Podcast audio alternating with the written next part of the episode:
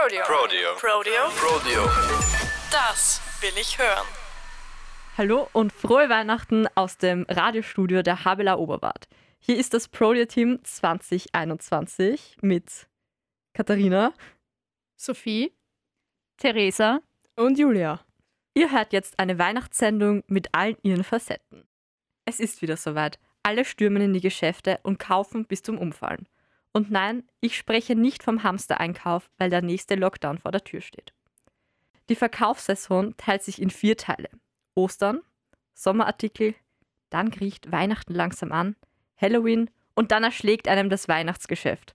Ja, so ist das. Doch wie sieht es eigentlich mit den Bräuchen aus? Sophie, erzähl uns mal mehr davon. Bestimmt kennt jeder von euch den Adventkranz und ich würde wetten, dass die meisten von euch einen sogar zu Hause haben. Aber wusstet ihr, dass es den ersten Adventkranz schon im 19. Jahrhundert gab? Ein evangelischer Pfarrer erfand ihn, weil die Kinder in seinem Waisenhaus immer fragten, wann Weihnachten ist, und er wollte ihnen verschaulichen, wie lange sie noch warten müssen. Eigentlich war der erste Adventkranz ein hölzernes Wagenrad, auf dem der Pfarrer 24 Kerzen gab. Jeden Tag wurde eine Kerze angezündet, also so eine Art Adventkalender. 20 Jahre später wurde der Kranz dann aus Grasser gemacht und statt 24 Kerzen gab es nur mehr vier Kerzen.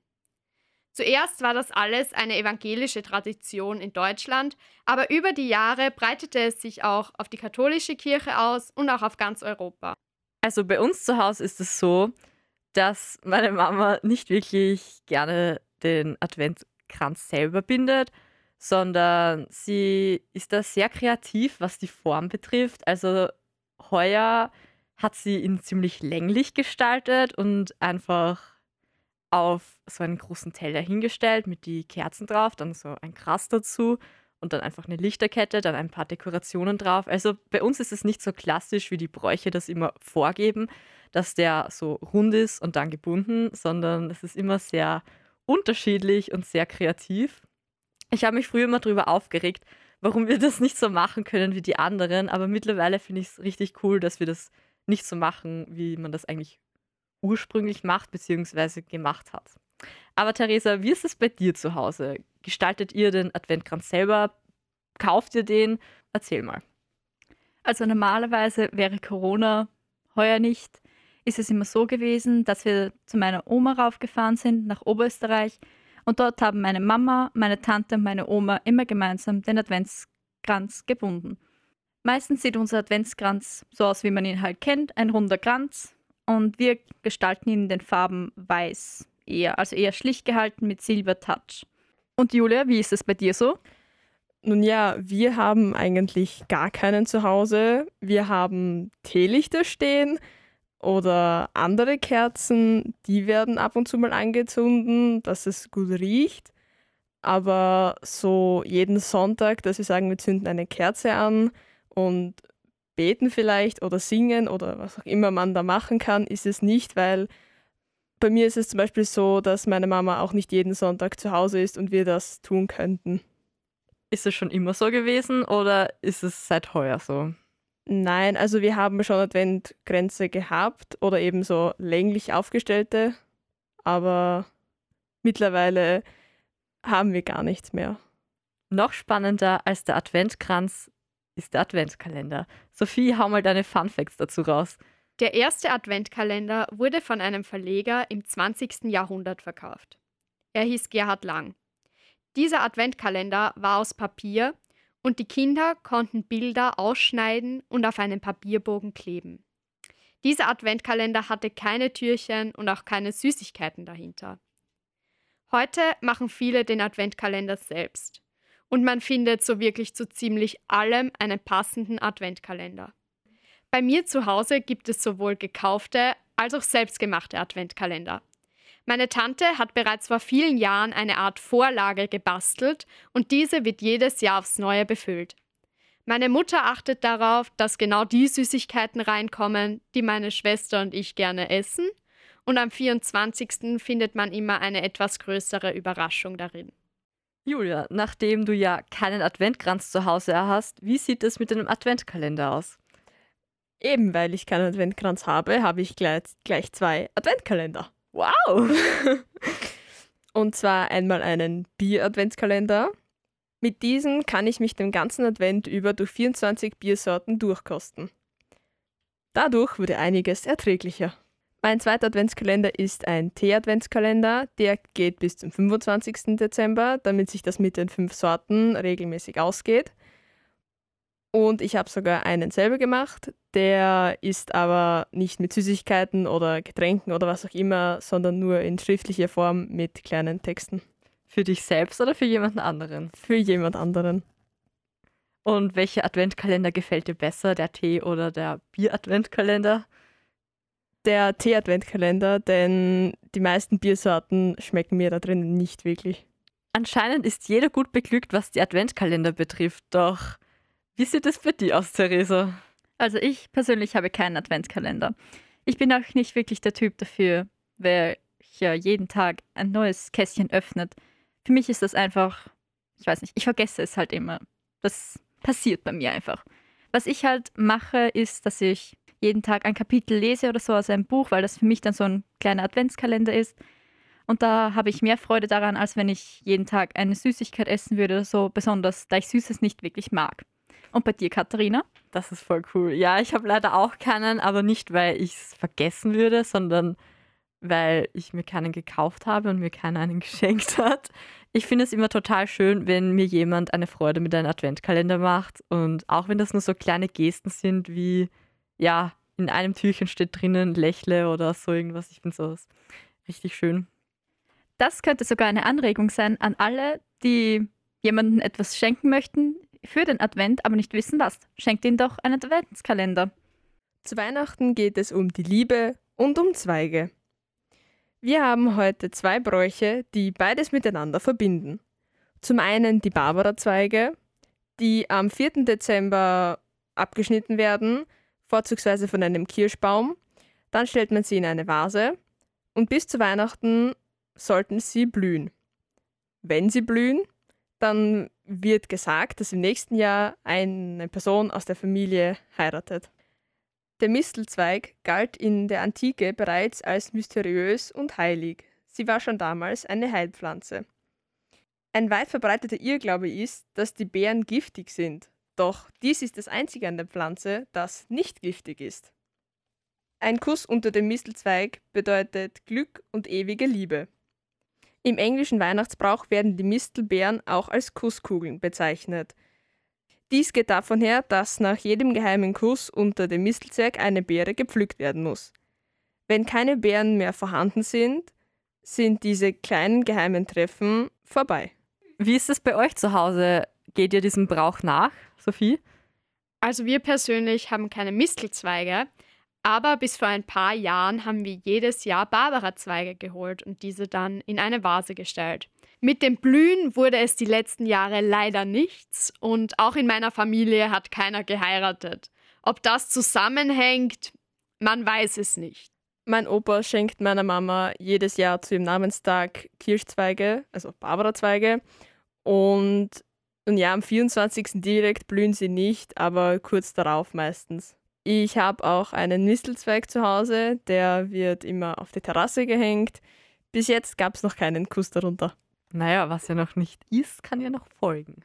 Bei mir hängt Weihnachten sehr davon ab, wie meine Mama Dienst hat. Hat sie zum Beispiel Nachtdienst, wird das Ganze drumherum mit Baum aufstellen, Bescherung und Geschenke hergeben schon ähm, zu Mittag, spät, früher Vormittag gemacht ist, hat sie jedoch Tagdienst, wird, äh, stelle ich alleine den Baum auf am Tag und der Rest wird dann am Abend gemacht, wenn sie da ist.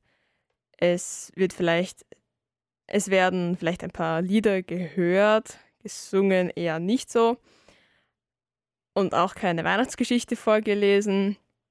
Es ist bei uns auch nicht üblich, dass wir alle Verwandten besuchen fahren, jetzt abgesehen von Corona. Wir machen das so auch nicht maximal zu meiner Taufparty, in das wir fahren. Aber das war es dann eigentlich auch schon. Und es geht ganz normal weiter, wie es war. Habt ihr irgendein traditionelles Weihnachtsessen? Tatsächlich glaube ich, das, was wir am öftesten gehabt haben, ist klischeehafterweise Raclette. Wobei letztes Jahr hatten wir einen Lungenbraten mit Kroketten und Senfsoße. Es hört sich doch gar nicht so schlecht an. Bei uns läuft Weihnachten eigentlich immer ziemlich gleich ab. Es beginnt damit, dass meine Schwester, meine Mutter und ich am Nachmittag den Weihnachtsbaum dekorieren und entweder, wenn es noch nicht zu spät ist, das Ö3 Weihnachtswunder fertig hören oder Weihnachtsfilme schauen. Danach gibt es eine Zeit lang eine kleine Pause, bis der Abend gekommen ist und wir zusammen in die Kirche fahren. Normalerweise schauen wir uns dort auch das Krippenspiel an. Dieses Jahr musste das leider aussetzen wegen Corona. Danach kommen wir heim und es gibt die Bescherung. Zuerst bei uns zu Hause und dann bei meinen Großeltern. Kurz vor Mitternacht machen wir uns auf den Weg zur Mitternachtsmette. Zu dieser gehen wir zu Fuß. Meistens gehen meine Eltern dann auch wieder zu Fuß heim, aber da bin ich dann eigentlich immer schon sehr müde und ich fahre dann doch eher mit meiner Großmutter mit. Am nächsten Tag besuchen wir am Vormittag unsere Nachbarn und holen uns dort auch nochmal ein paar kleinere Geschenke ab. Die haben auch immer einen Christbaum, auf dem sehr viel Naschzeug hängt und da stehlen meine Schwester und ich dann auch meist ein paar Kleinigkeiten. Am Nachmittag fahren wir dann meine Großeltern in Stuben besuchen und dort gibt es auch immer noch kleine Geschenke und die Familie trifft dort dann auch nochmal zusammen. Mein Weihnachten hat zwei verschiedene Varianten. Entweder sind wir zum Essen bei meiner Tante und bei meinem Onkel eingeladen oder sie kommen zu uns. Meine zwei kleinen Schwestern gehen vor der Bescherung in den Weihnachtskindergarten und helfen dort den kleineren Kindern beim Basteln und beim Vorbereiten für Weihnachtsgeschenke für die Eltern.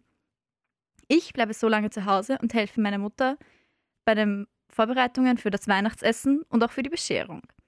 Nachdem meine zwei kleinen Schwestern vom Kindergarten wieder zurück sind, richten wir uns alle schön her und sehen dann zum ersten Mal den Weihnachtsbaum. Vor der Bescherung musizieren meine Schwestern und ich immer wieder, weil dies in unserer Familie sozusagen schon eine Tradition ist. Meistens werden so alte Klassiker gespielt wie Leise rieselt der Schnee oder Let It Snow. Nachdem die Bescherung vollzogen wurde, kommen meine Verwandten und wir essen gemeinsam. Am 25. fahren wir dann immer zu meiner Ober nach Oberösterreich. Dort ist es auch so, dass wir am Abend die Bescherung haben und danach essen wir belegte Brote. Das ist bei uns sozusagen das traditionelle Weihnachtsessen.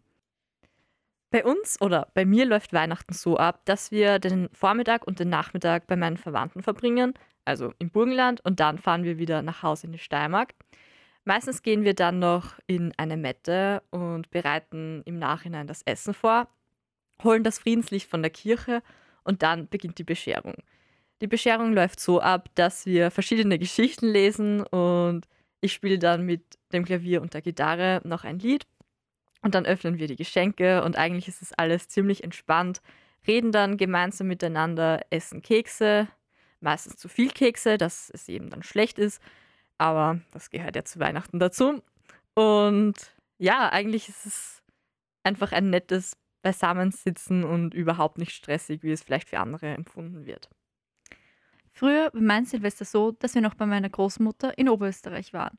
Dort haben wir dann oft Blei gegossen und das Neujahrskonzert gehört und auch den Kaiser von Österreich geschaut, falls den jemand kennt von euch. Ich finde ihn immer sehr lustig. Danach sind wir immer um circa 10 vor 12 rausgegangen auf die Gasse, weil da hat sich die ganze, der ganze Ort versammelt. Es dann haben sich alle getroffen und wir haben gemeinsam auf den Countdown von Ö3 gewartet, bis Neujahr war. Dort haben wir dann immer jeden gratuliert, also ein gutes neues Jahr gewünscht.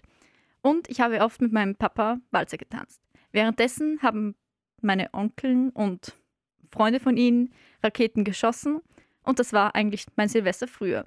Letztes Jahr war es aber so, dass wir Silvester bei mir zu Hause gefeiert haben und da habe ich mich mit meiner besten Freundin getroffen. Das war auch sehr lustig, weil ich dann bei ihr geschlafen habe und wir hatten sehr viel Spaß.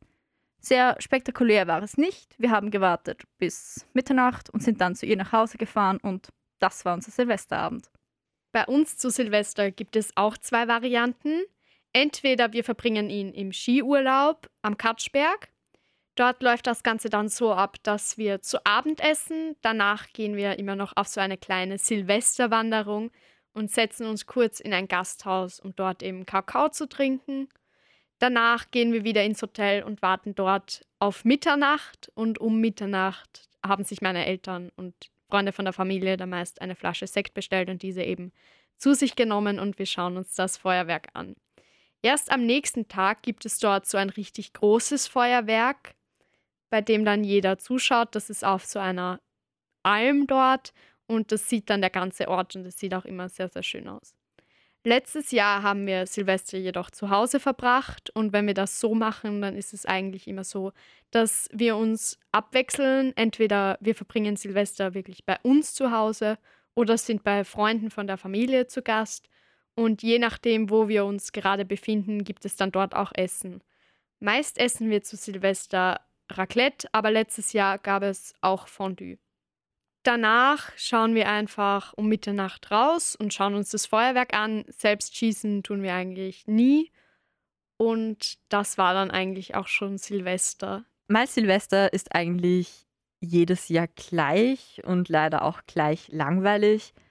Ich bin allein zu Hause. Meine Eltern schlafen meistens schon, da sie am ersten arbeiten müssen.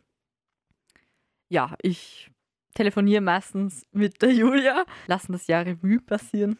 Das Highlight meines letzten Silvesters war ein Telefonat mit Katharina, während ich mir Mr. Bean angeschaut habe.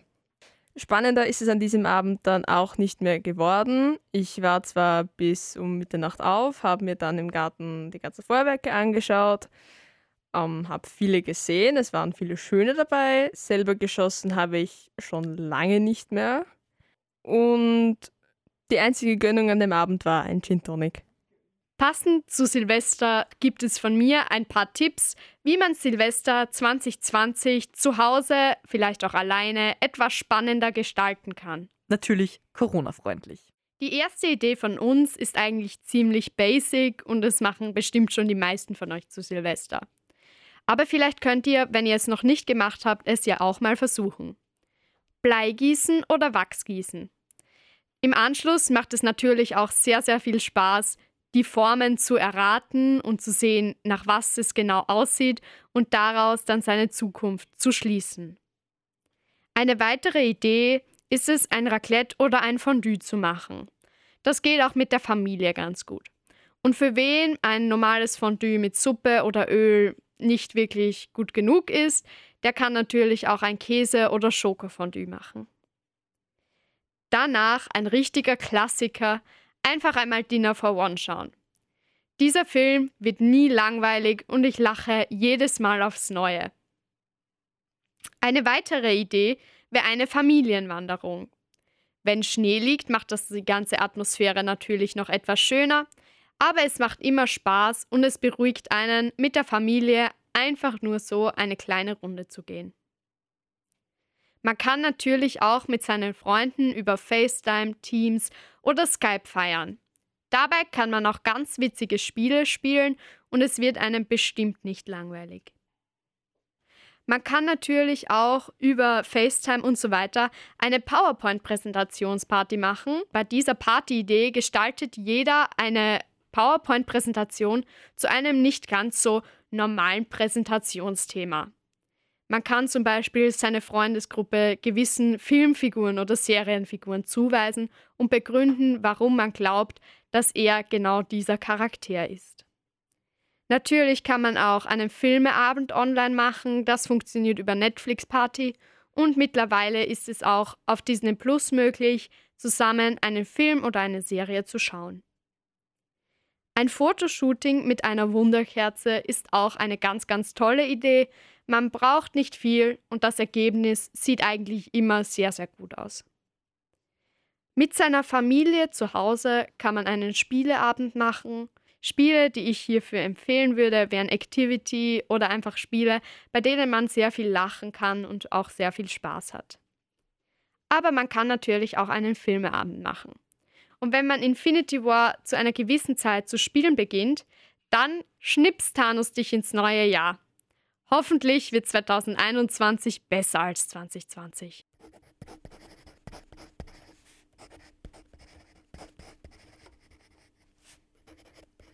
Was schreibst du da?